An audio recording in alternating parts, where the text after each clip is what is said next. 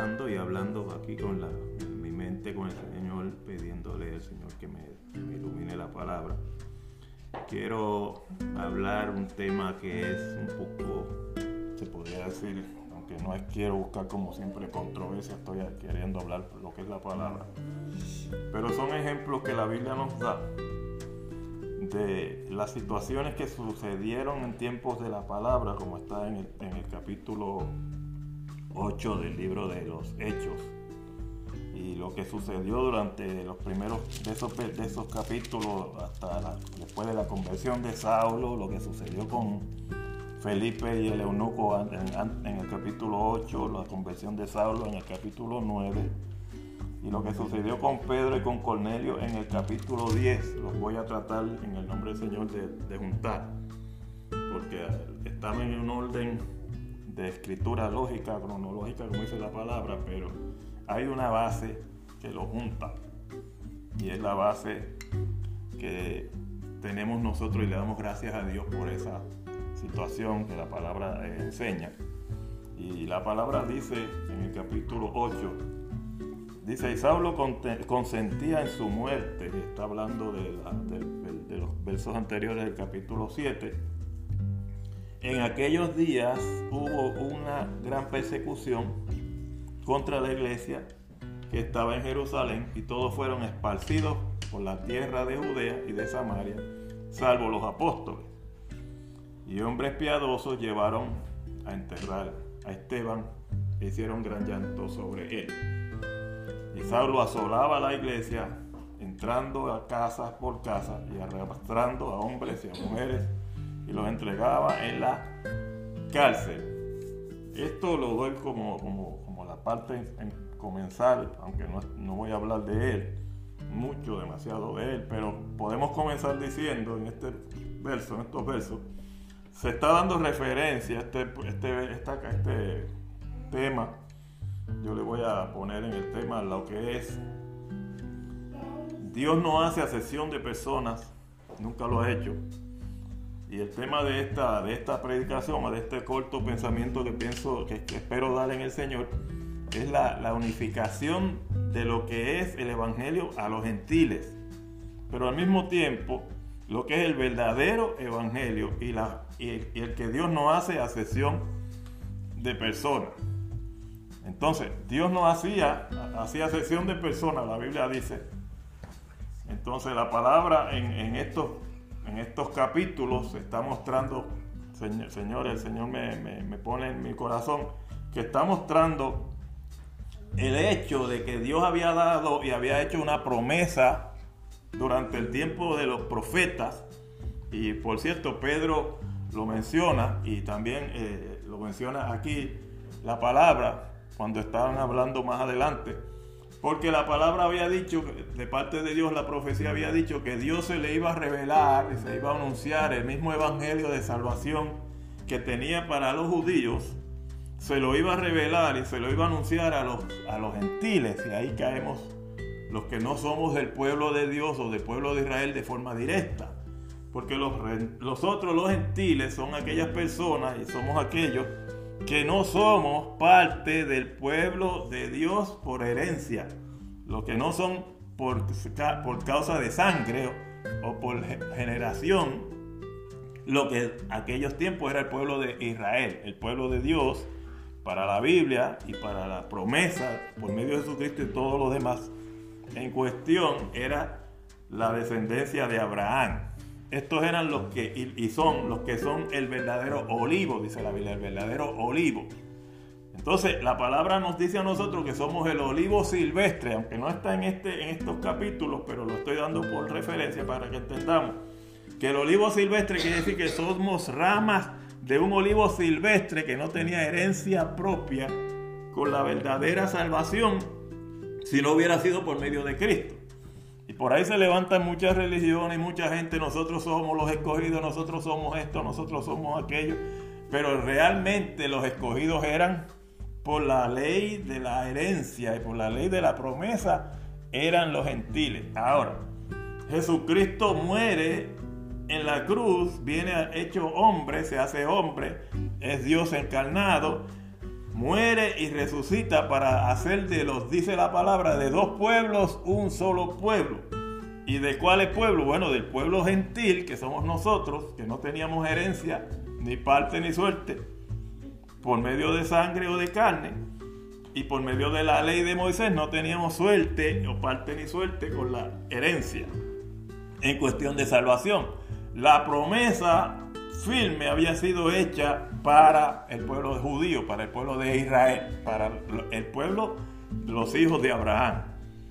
Nosotros caemos en la promesa por medio de la gracia de Jesucristo, y Pablo lo explica en el libro romano y lo explica en el libro de los hebreos, pero está hablando, la palabra está hablando de la promesa de la unificación de dos pueblos, y la Biblia vuelve y dice en algún lugar, de estos dos pueblos hará Dios un solo pueblo.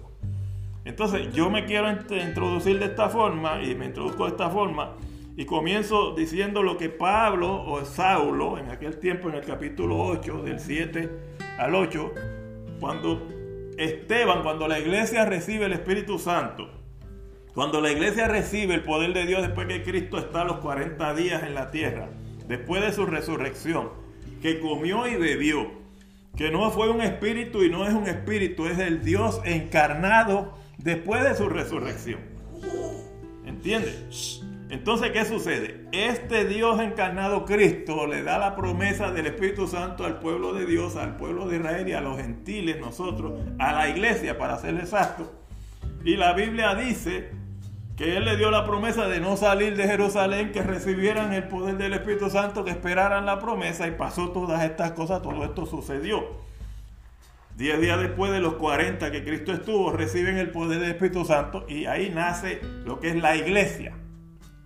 Una situación que dice la iglesia hoy en día, que Pedro tenía la llave del Evangelio, que Pedro tenía la llave del cielo. La Biblia dice que Jesucristo le dijo, a ti te daré las llaves del reino de los cielos, pero no le estaba dando la llave de ir al cielo le estaba dando la llave del reino de Dios que está en la tierra, que somos la iglesia de Cristo. Por ahí hay otra iglesia que se llama la iglesia del reino, yo no me voy a meter en eso, pero ellos no predican al Cristo glorificado, resucitado y que salva y sana y vuelve por segunda vez.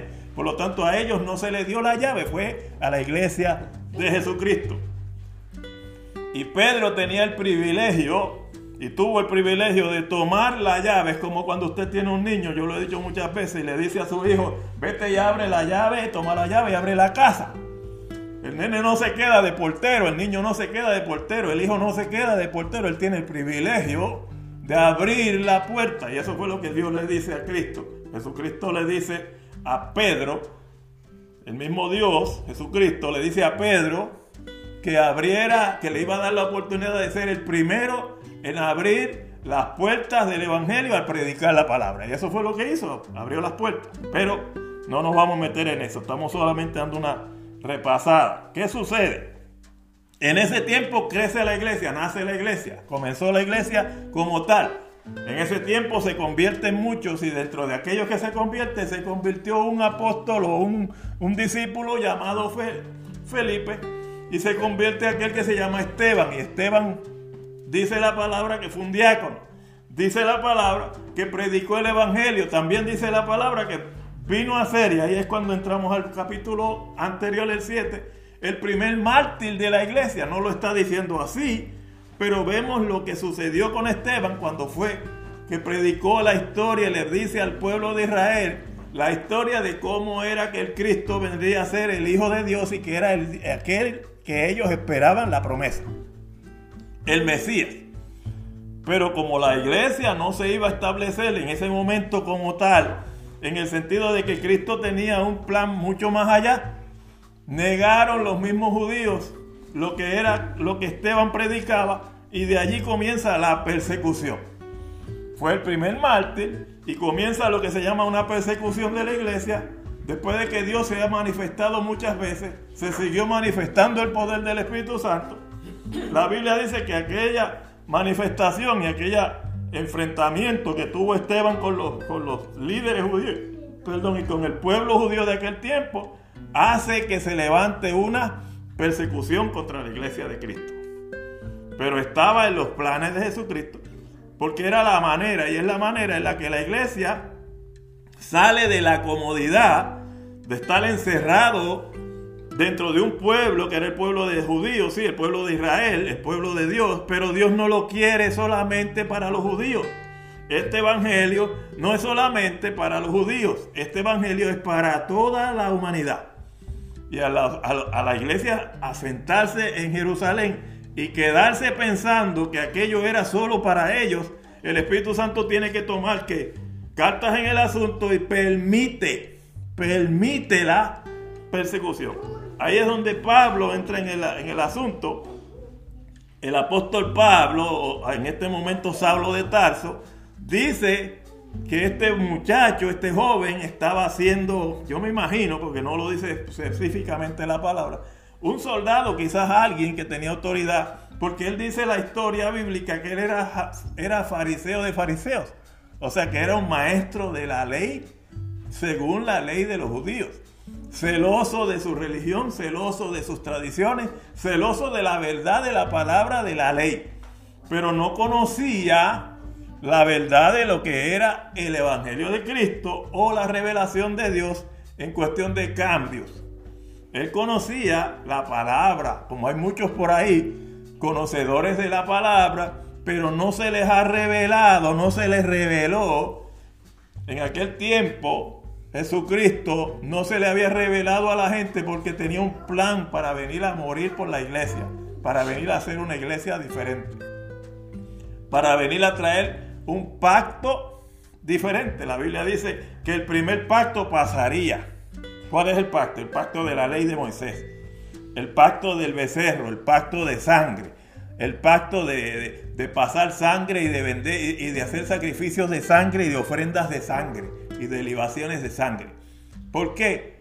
Porque la Biblia dice que ese pacto, aparentemente la Biblia habla y dice claramente que ese pacto era momentáneo. Y dice que como era de, de tiempo, y Pablo lo explica, las cosas que son temporales pasarán, de un momento a otro pasarán, para hacer algo perfecto. Entonces Jesucristo viene a ser el Cordero perfecto. Jesucristo vino a ser el, eslabón entre lo que era la ley de Dios y la gracia. Pero deja atrás la ley para establecer un pacto nuevo, dice la Biblia. La Biblia establece un pacto de gracia. Por eso el pueblo de Israel no lo quería aceptar. Porque no querían romper, como hay muchas religiones hoy, las tradiciones del hombre. Pero la iglesia no puede andar en tradicionalismo. La iglesia no podemos andar en reglas humanas. La iglesia no podemos andar en lo que se llama en una dogma humana que puede ser buena en un tiempo, pero que no nos sirve para salvación. No nos sirve para redención. Y esto sucedió en el momento que Saulo de Tarso toma las riendas de perseguir a la iglesia después que matan a Esteban y ahí la Biblia dice que comienza la predicación saliendo de Jerusalén, saliendo de la ciudad principal, saliendo del pueblo de Israel a predicarle a judíos y a gentiles. La Biblia habla de que Jesucristo había encomendado el Evangelio para todos también. Y ahí comienza el llamado de Saulo, pero antes de, antes de convertirse Saulo, la palabra nos predica y nos habla de que Felipe entró en Samaria, uno de aquellos hombres de Dios que se convirtieron al Evangelio, que conocieron, que era uno de los apóstoles. Entró a predicar en Samaria lleno del Espíritu Santo. Y Samaria recibió, y Samaria era un, por ciento de gentiles.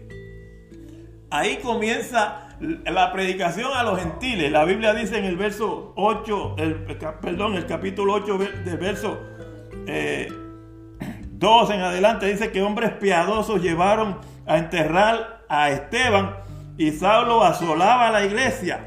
Entonces, y arrastraba a los hombres y los metía presos. Pero también habla que algunos fueron a Samaria y fueron a los pueblos huyéndole a Pablo, huyéndole a la persecución que Pablo encabezaba. No está hablando que era el único que perseguía, sino que era de los más agresivos, ya que era un religioso bastante agresivo y bastante celoso de su religiosidad, de su, de su religión. Y la Biblia nos pone como ejemplo a Saulo porque él viene a ser un instrumento de Dios después. En dentro de esta entrada, dentro de esta persecución, aparece Felipe. Y Felipe entra a Samaria y predica el Evangelio. Predica a Jesucristo. Y no dice la Biblia que se lo predicó a los judíos nada más. O a, los hebreos nada más. Se lo predica por la calle a todos entrando. Y la palabra sigue diciendo que Felipe predicaba y el Evangelio fue predicado. Aquellos judíos que se convirtieron en principio le predicaban a los judíos. Pero habían griegos entre los que se convirtieron en el aposento alto que le empezaron a predicar a los griegos. Habían gentiles que le empezaron a predicar a los gentiles. En Samaria, la primera ciudad gentil, para los efectos, que comienza a recibir el Evangelio. Felipe comienza el Evangelio a los gentiles. Y los que entraron a estas ciudades comienzan a hablar el Evangelio a los gentiles. Después Felipe fue llevado a donde, a donde un etíope. La Biblia no menciona que el etíope haya sido judío. La Biblia menciona que él venía a adorar. Pudo haber sido un prosélito. Pudo haber sido una persona conocida o conocedora. Pudo haber sido hijo de, de algún judío. O pudo haber sido sí judío, pero siendo esclavo o criado en Etiopía tenía ya, como pasaba con muchos ah, en el tiempo de la, de la ley, aún este, se podemos, podemos hablar de Ezequiel, podemos hablar de otros profetas de la Biblia y podemos hablar de, de, de, ¿cómo se llama? De Esdra. Podemos hablar de gente que andaban en otros países predicando y dando testimonio de otra manera de lo que era la ley de Dios en aquel tiempo de la ley. Pero este eunuco dice que era principal de una reina en Candace de, allá de los, de los etíopes. Y Felipe le habló al eunuco. Si el eunuco no era judío, fue Felipe uno de los primeros o el primero que se menciona que le predicó a un gentil. No estaba haciendo asesión de personas. Ya Dios no hacía asesión de personas. Por medio del Evangelio de Jesucristo, Dios rompió lo que era el hacer asesión de personas, la religiosidad el religiosalismo, la religiosidad en el sentido de una persona religiosa pensar que porque esa es su religión, es la única religión que salva. El Evangelio es la, la única verdad que salva. La religión no salva. Pablo no predicó cuando se convirtió en una religión. Felipe aquí no está religiosamente llevando el Evangelio, lo está llevando a través del mensaje de salvación. Felipe no le dice al único que tenía que circuncidarse. Felipe no le dice al único que tenía que, aunque se bautizó porque era reglamento de parte de Jesucristo, de Dios, que hay que bautizarse, pero era para que, para que diera testimonio de la conversión de su espíritu, de su alma, de aquella creencia que había creído con el corazón. Hoy en día mucha gente piensa que el bautismo en agua es para arrepentimiento. No, Pedro no se arrepintió con el bautismo. Juan no se arrepintió con el bautismo de agua. Jesucristo lo expuso para que fuera otra forma, enseñanza, otra manera. Porque cuando vino Juan el Bautista dice, yo os bautizo para arrepentimiento. Pero Cristo no bautizaba y no permitió que el bautismo en agua fuera para arrepentimiento. Por ahí hay gente que está bautizándose para arrepentimiento. No, el, bautismo en agua y este pequeño mensaje del bautismo lo pongo porque así lo está diciendo la Biblia. El bautismo en agua es para nosotros asegurar la resurrección de Cristo, porque si Él murió y resucitó, nosotros morimos y resucitamos en una vida nueva. Eso es el bautismo en agua. Pero eh, hablando del tema que seguíamos anteriormente, la Biblia habla de todas estas secuencias que Jesucristo permitió y permite a la iglesia. Y nosotros estamos hablando de cómo el Evangelio de Jesucristo salió de la, de, la iglesia judía, de la iglesia de los hebreos, de lo que era la religión hebrea, hacer el Evangelio de un pacto nuevo. Porque la ley de los judíos, la ley de los hebreos era la religión, era no había una tal llamada religión, era el servicio al Dios verdadero. al Dios que se mostró en Egipto, al Dios que se mostraba a través de todas las cosas que hizo y ha sido haciendo por el, por el mundo entero y la palabra que tenemos hoy. Y la Biblia dice claramente que es una palabra segura. Pero ¿qué pasa? Que el pueblo de Israel tenía que conocer a su nuevo Señor. No era que era nuevo, a su nuevo pacto. Porque habían hecho un pacto de con Moisés, habían hecho un pacto con el Dios de la ley. Pero el Padre había dicho que haría nuevo pacto con nuevas ordenanzas, bajo nuevas promesas, con mejores promesas que las que había hecho anteriormente, porque les prometió una tierra prometida a Israel, la tierra de Israel. Pero ahora le promete una iglesia, una tierra eterna, el cielo.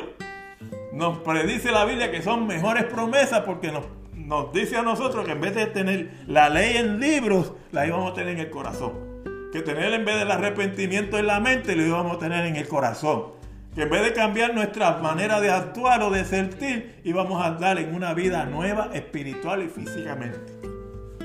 Y dice la Biblia que para mejores promesas se convierte, aleluya, Felipe anda en el camino, Felipe predica el Evangelio, Felipe le habla al etíope, el etíope se convierte, se bautiza y se va a su país a hablar de Jesucristo, porque fue lo que Felipe le enseñó. De esa parte de la Biblia no habla. La Biblia se quedó en acá en el tiempo de, Israel, en el tiempo de la, de la palabra, en el tiempo de la iglesia, hablando de la iglesia, y hablan de la conversión de Saulo. Saulo habla a la Biblia que cuando Dios se le revela a, a plena luz del día, venía con un grupo de hombres y Dios se le revela en una luz que lo cegó. Lo tiró a tierra, si venía en una mula, en una, yegua, en un caballo, en un qué sé yo, yo no sé, pero dice que lo tiró a tierra. Pudo haber venido caminando. Pero nos imaginamos, porque imaginarse no es malo, que venía montado quizás en un camello o en un caballo. ¿Por qué? Porque tirarlo a tierra y como soldado o como un hombre con autoridad, la mayoría de las veces cabalgaban porque los lugares no eran tan cerca. Iba de Jerusalén a Damasco. Dice la Biblia que una luz lo resplandeció y lo tiró a tierra. Cuando se levanta después de que Jesucristo se le revela que Él era Dios y que Él estaba persiguiéndolo y que Él lo estaba permitiendo y que le dijo en pocas palabras que lo necesitaba para el ministerio, aunque no lo dice la Biblia en forma clara, el capítulo 9 del libro de los Hechos dice la conversión y la forma en que Dios le habló. Y Pablo después revela otra vez en otro capítulo pasado en el libro cómo Dios se le reveló. Está diciéndole a, Saulo de Tarso que esa forma agresiva que él tenía para perseguir celosamente al pueblo de Dios sin saber que perseguía a aquellos que iban a ser sus hermanos más tarde, se tenía que convertir al verdadero evangelio para convertirse después en el apóstol Pablo, en uno de los emisarios más grandes de la iglesia evangélica, y no de una iglesia, sino de la iglesia que predica la salvación que es a través de Jesucristo. ¿Cuál es la iglesia de Cristo? El Evangelio de Jesucristo no es decir la iglesia evangélica porque tenemos un título, sino que la iglesia evangélica es aquella iglesia que predica el Evangelio de Jesucristo. Usted puede llamarse cristiano, usted puede llamarse de la iglesia que usted quiera, y si usted predica a Jesucristo como Señor y Salvador, usted está llevando el Evangelio de Jesucristo. Esto no es título de iglesia. Lo estamos agarrando mucha gente por ahí como un título. Pero todo aquel que predica a Cristo como Señor y Salvador es evangélico. Porque el Evangelio es llevar las nuevas buenas de salvación. Las buenas nuevas de salvación, dice la Biblia. Jesucristo se le revela a Pablo, a Saulo de Tarso, y lo convierte. ¿Qué es lo que cae de los ojos? Dice la historia. Escamas. Y yo lo puse en un tiempo que aquellas escamas que lo cegaron, aquella protección que Dios le puso en los ojos, porque para mí fue una protección que Dios le puso en los ojos. No hay persona que pueda mirar el sol mucho tiempo sin quedar ciego. Y mirar la luz de Cristo tiene que haber sido tan poderoso, mucho más fuerte que la luz del sol. Cuando se quedó con el medio lugar, aquel lugar, pudo haber sido a las 12 del día, pudo haber sido a las 3 de la tarde. Pero resplandeció de tal manera que lo cegó, lo dejó ciego por buen tiempo. Estuvo cerca de tres días ciego, tres días. Estuvo cerca de tres días ciego, no lo, de, lo cegó como pasa cuando vemos una luz de, de algún automóvil o se nos pega una luz de un flashlight, de una linterna o nos ponen una luz que estamos acostumbrados a ver de la noche y de momento de día y ya dos minutos después estás mirando mejor. No. Lo cegó por tres días hasta que vino Ananías y puso la mano y le dijo, mira, Pablo, Saulo, el Señor me ha mandado para que devolverte la vista. Pero aquellas escamas cayeron juntamente con la equivocación que Pablo había vivido pensando que el Dios a quien él le servía era un Dios religioso. Que el Dios a quien él le servía era un Dios de, dogmas.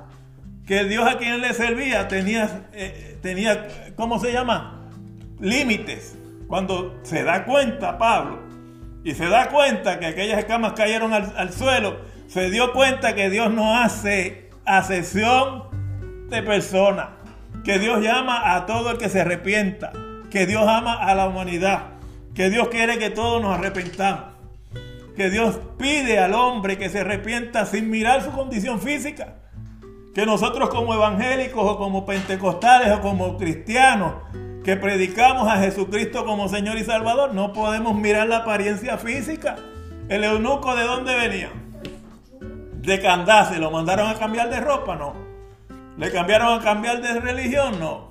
Le, le predicaron a Cristo. La conversión la hace el Espíritu. Los cambios los hace Dios.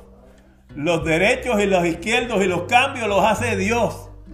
El que lo quiera o no lo quiera, como lo quiera, lo quiere Dios, así lo pide Dios. Nosotros no somos quienes para decir qué es y qué no quiere Dios contigo. Lo único que podemos decir es que Cristo quiere salvarnos. ¿Qué pasó con Pablo? Se convirtió. A los gentiles, dice, predicarle a los gentiles. Y le predicaba siendo un hombre judío. Era de la tribu de Benjamín. Pero le cayeron las escamas de la indiferencia religiosa al piso para que se convirtiera al Dios verdadero. Mucha gente está cegada por la religiosidad, mucha gente está cegada por la religión a la que sirve y no se dan cuenta que Cristo no vino a buscar religiones a este mundo, vino a buscar gente que le sirviera en espíritu y en verdad le vino a buscar a la gente que le sirviera y amara a su prójimo como a sí mismo. Estoy pensando en Puerto Rico, yo como puertorriqueño. Estoy pensando en Puerto Rico y me entristece yo como puertorriqueño, pero me pongo a pensar en los demás países sin, sin sacarle en cara a nadie nada. En México pasó un temblor hace unos años atrás, uno quién sabe cuántos, pero uno grande que yo recuerdo. En, quizá no me acuerdo si fue Nicaragua o por alguno de estos países o Chile, en algún lugar, en cualquier lugar donde haya pasado un terremoto como está pasando en mi país nos ponemos a mirar, yo no soy mexicano, o yo no soy puertorriqueño, o yo no soy ah, este, americano, o yo no soy jamaiquino, o yo no soy de lo que sea. Cuando la catástrofe atropella o ataca o le sufre algún país, toda la tierra está pendiente. Todos los moradores de la tierra están pendientes. Nos manda a Dios a hacer la sesión de personas para ayudar. Nos manda Dios a decir, no, porque no son de mi iglesia, no los voy a ayudar. O porque no son de mi, de mi, de mi étnica, porque no soy boricua puertorriqueño, no los voy a ayudar. O cuando México estuvo en una situación difícil, no porque no están en la iglesia, no porque no están en mi país, no porque no soy venezolano, no son porque no son puertorriqueños, no porque no soy haitiano, no porque no soy ruso, no porque no soy chino, no. Dios no pregunta por quién eres ni por dónde estás, pregunta por ayudar. Y muchas veces pasa, no, lo está castigando Dios. Y si Dios lo está castigando, no importa. No es que lo esté haciendo, pero a lo mejor no es castigo, a lo mejor es probando nuestra manera de ser. Porque hay que tener alguna necesidad en la vida para saber hasta dónde llegamos. Es bueno cuando nos ayudan y somos nosotros los necesitados. Pero cuando nosotros no somos los necesitados y Dios nos pide que ayudemos, ¿cómo lo hacemos? Hoy por ti, mañana por mí, dice un refrán, dice un dicho. Entonces hay que dejar las diferencias religiosas a un lado. Hay que dejar las diferencias de dogmas entre cristianos, creyentes que dicen ser cristianos. Y yo oí a una persona en el internet hace unas horas, quizás ayer, que decía y dice verdad. Hay que dejar estas cosas a un lado y pensar, porque Dios puede haberlo hecho o permitido para conocer y probar nuestros corazones. Hay que dejar y dejar caer las escamas religiosas y las escamas de étnicas porque cuando usted se sube a una, nave de un avión, usted no mira si está con un japonés, con un chino, con un árabe, con un americano, con un francés. Usted no viaja pensando en quién está al lado suyo. Pero en el momento de una necesidad, usted tampoco puede mirar la bandera de nadie para ir a ayudar. Yo no debo mirar la bandera de nadie para ir a ayudar. Yo no te pregunto ni quiero preguntar de qué nacionalidad tú eres. Cuando tú necesitas ayuda, hay que ayudarte sin preguntar. Las agencias de rescate en el país, en el mundo, no pueden mirar la nacionalidad de nadie, ni, ni el sexo, ni el credo, ni la religión, ni nada. Hay que mirar la necesidad. Para ayudar, hay que mirar la necesidad. ¿Y qué queremos hacer? En este sentido, en esta palabra, no podemos mirar la, situación física del ser humano. Cristo vino a buscar y a salvar lo que se había perdido sin hacer asesión de personas. Sin hacer la sesión de color, de raza, de credo, de qué situación o qué étnica, si era pobre o era rico, no, Él es Dios. Él vino a buscar y a salvar la vida de cada uno de los que puedan oír este mensaje. Pero también permite, porque Dios no hace, Dios permite. Dios permite, como Señor de señores que es en la tierra, las cosas que suceden en la tierra. No porque necesitemos castigo, todos necesitamos un castigo. Merecemos un castigo, que es otra cosa. Dios al que ama castiga y disciplina como el Padre y el Hijo a quien quiere. Sin embargo, lo permite con Puerto Rico hoy. Tristemente, esto no va a ser el, final. Y digo tristemente porque la Biblia dice que en aquellos días, en estos que estamos viviendo, será solo principio de dolores. Y esto no es para meter miedo, esto lo dice la palabra. Eso no lo digo yo, lo dice la Biblia. Y ahí nos podemos ir a, a, Mateo 24, a Marcos capítulo 10, Apocalipsis y muchos sitios mucha gente no quiere leer revelaciones, pero no es que no lea, es que esto está escrito y viene porque viene. ¿Por dónde empieza Dios? Eso es asunto de él. ¿Qué le dice a los dueños de alguien, de algún hogar o de alguna empresa por dónde debe y por dónde no debe empezar cuando él es el dueño? Él empieza por donde él quiere. Y nadie le puede decir que no. Contiene más Dios que es dueño del universo. Ahora, ¿es culpa de Dios? No. Nosotros tenemos que conocer cuando Pedro se mete en casa de Cornelio y le predica a Cornelio, Dios le muestra antes de entrar a la casa de Cornelio un lienzo de animales para que comiera, matara y comiera. Y Pedro dice, nada inmundo ha entrado en mi boca jamás. Y el Señor mismo le dice, no llames inmundo a lo que yo he limpiado. Entonces, ¿por qué los seres humanos le llamamos inmundo a la gente que Dios ha traído a tu iglesia? ¿Por qué los rechazamos por la apariencia? Si Dios lo ha limpiado para permitirlo entrar, ¿por qué tú lo rechazas? Porque yo como pastor voy a rechazar a alguien que venga de la forma que venga, de la condición física que venga, si el Espíritu Santo es el que me debe decir a qué viene y por qué viene. Si Dios lo trae, recíbelo. Lo vamos a mirar por la parte física, ¿cuándo lo vas a ayudar? ¿Dónde está el amor de Dios en nosotros? Si por la parte física vamos a andar andando todo el día. Mirando lo físico lo que está frente a tus ojos. Cuando se te van a caer las escamas de la religiosidad y te vas a dar cuenta que Cristo no hizo lo que tú estás haciendo. Jesucristo nos dio el amor de Él para que creamos y para que amemos al prójimo como Él nos amó a nosotros. Y Cristo dice en su palabra que siendo aún pecadores, Cristo murió por nosotros y nosotros debemos también dar nuestra vida por nuestro prójimo si es necesario. El amor de Dios se muestra en que siendo pecadores Cristo murió por nosotros. No hizo sesión contigo, ¿por qué la haces tú? ¿Por qué la hago yo? ¿Por qué hacemos asesión de personas? Nos envió Dios a predicarle a los gentiles, nosotros somos gentiles. Nos envió Dios a predicarle a, judíos, somos judíos. Nos envió a predicarle a blancos, somos blancos. Nos envió a predicarle a personas de color, somos de color. Porque lo que es mi prójimo soy yo. Somos carne y sangre, no importa el color que seamos. Y almas de salvación que no tienen nada que ver con la piel. Hay gente blanca que tiene el alma negra y hay gente negra que tiene el alma blanca. No es el color de la piel, ni el diseño de la ropa tampoco.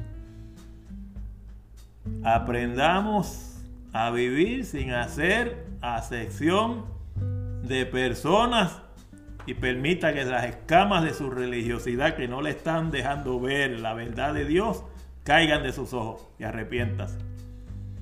En esta tarde la gloria y la honra es para el Señor y Dios bendiga a los que oyen y a la iglesia en esta preciosa tarde. Bendiciones. Padre, pedimos en tu nombre que esta palabra llegue a los corazones y que aquellos que oigan reciban esta palabra, Señor, como advertencia y también como bálsamo para que conozcan que tú no eres un Dios de venganza, sino de misericordia y que enviaste a Jesucristo como Señor y Salvador para que por medio de Él todos fuésemos salvos. Mas Dios muestra su amor para con nosotros, en que siendo pecadores Cristo murió por nosotros para ser salvos, para recibirlo como Señor y Salvador y poder estar en tu gloria algún día. En el nombre de Jesús, pedimos que aquellas personas que quieran recibir a Jesucristo solo clamen a Él recibiéndolo en su corazón, aceptando que es el Hijo de Dios y que es la única puerta que nos lleva a la salvación y al gozo que necesita tu vida. En el nombre de Jesús te damos gracias, Padre, por Jesucristo. Amén. Bendecido tu santo nombre.